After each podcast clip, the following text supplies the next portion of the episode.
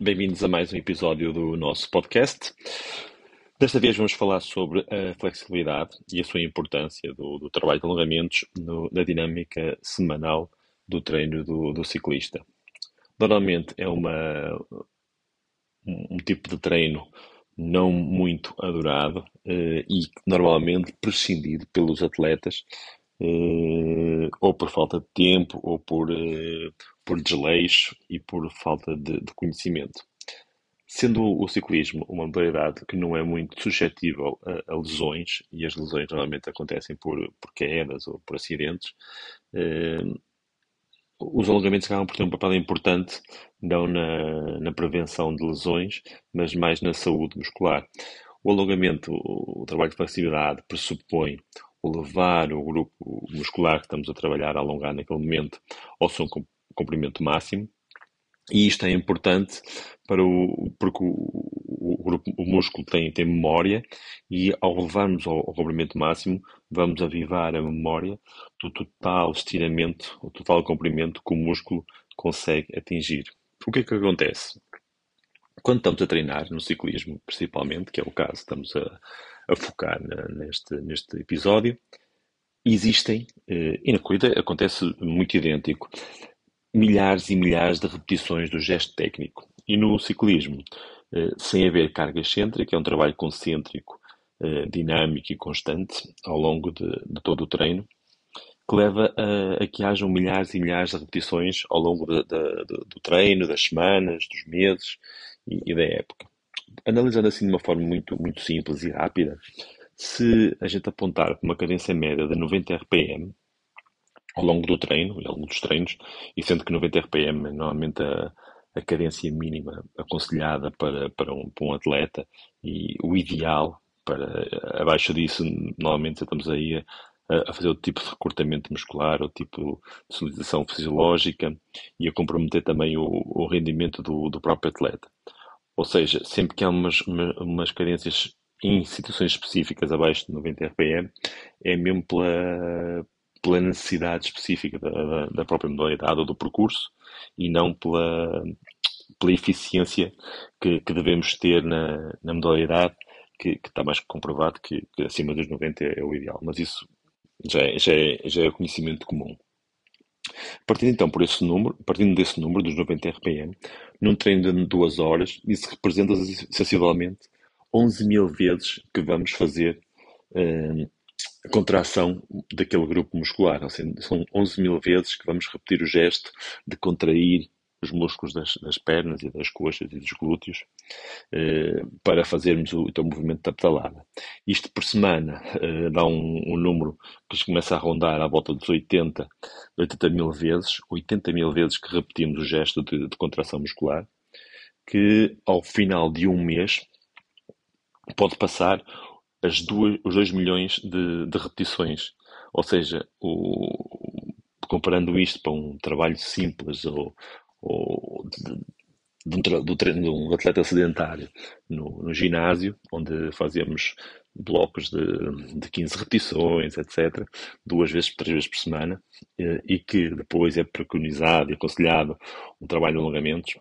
para quem faz ciclismo, mesmo que de uma forma amadora, facilmente atinge estes números uh, e a proporção de contrações musculares é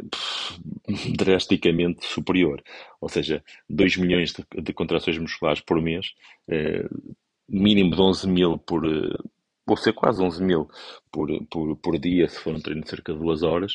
uh, é, muita, é muita repetição do, da contração e é, é torna-se importante, ou, ou torna-se ainda mais importante, levar o músculo ao seu comprimento total, máximo, para uh, que tenhamos mais proveito disso, contribu contribuímos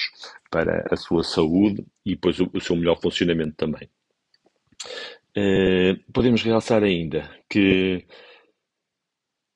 que, que, este trabalho de flexibilidade então contribui para a saúde, como estava a dizer, vai melhorar logicamente a flexibilidade, porque no, normalmente como tem o, o, atleta de ciclismo tem uma posição muito estanque na bicicleta e pouco dinâmica, vai ficando com mais encurtamentos e, e, menos, e, menos, e menos capacidade de, de flexível entre as articulações.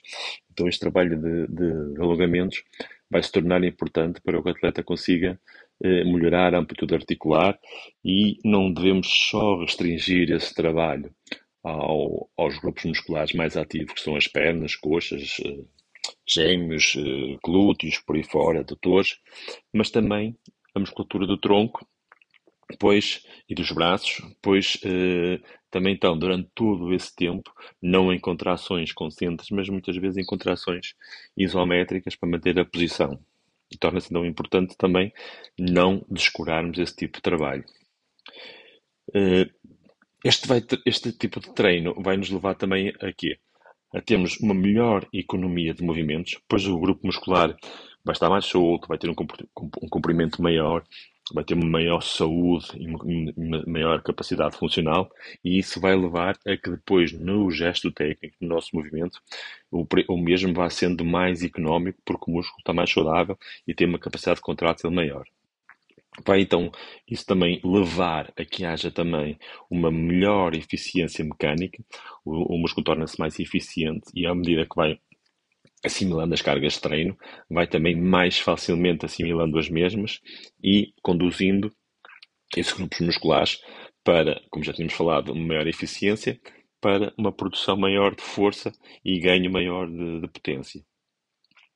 Além disso, todo o trabalho de flexibilidade vai levar a quê? A que, com o atleta uh, vai evoluindo e vai melhorando a sua flexibilidade à medida que vai repetindo esse trabalho ao longo do tempo, a ter uma melhor postura na bicicleta, porque vai ganhar uma melhor amplitude entre, entre todos os segmentos e depois vai conseguir alcançar posturas mais aerodinâmicas de uma forma mais confortável e não tão forçada. É muito comum a gente verificar que os atletas, para uh, uma, utilizarem uma posição mais baixa numa bicicleta normal de estrada ou até numa posição numa bicicleta de contrarrelógio, sentem mais dificuldade por isso mesmo, por falta de flexibilidade e depois esse, esse tipo de posições acabam posições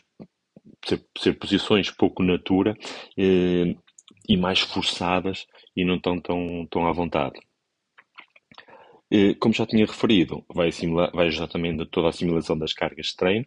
e é importante conjugar bem este trabalho com o próprio treino. Este tipo de trabalho de flexibilidade não é normalmente aconselhado que seja realizado logo, logo, mal a gente acabe o treino de bicicleta, porque foram milhares de repetições, o músculo foi agredido e necessita de algum tempo para começar a sua recuperação, mas uh, preconizar que o, o, esse tipo de trabalho seja realizado o, ligeiramente com, com um espaçamento de recuperação e que a gente, por exemplo, se fizermos o treino durante a manhã, que esse tipo de recuperação seja feito, por exemplo, esse tipo de tra trabalho de, de, flexibilidade seja feito durante a tarde, porque é para que haja umas horas de transição e para que possamos fazer esse, esse tipo de treino sem afetar uh, a agressão muscular sofrida uh, no treino.